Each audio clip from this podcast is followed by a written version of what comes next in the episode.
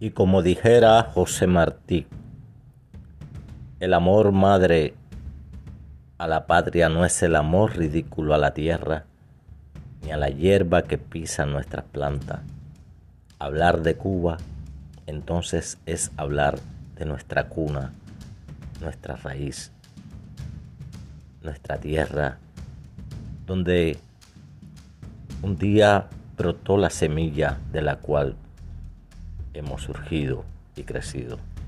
Hablar de Cuba es hablar de esas promesas que nunca se cumplieron, de años de sacrificio, de camino sin llegar a algún lugar. Entonces, hablar de Cuba es hablar de sombras, de dolor, pero también es hablar de esperanza, de libertad.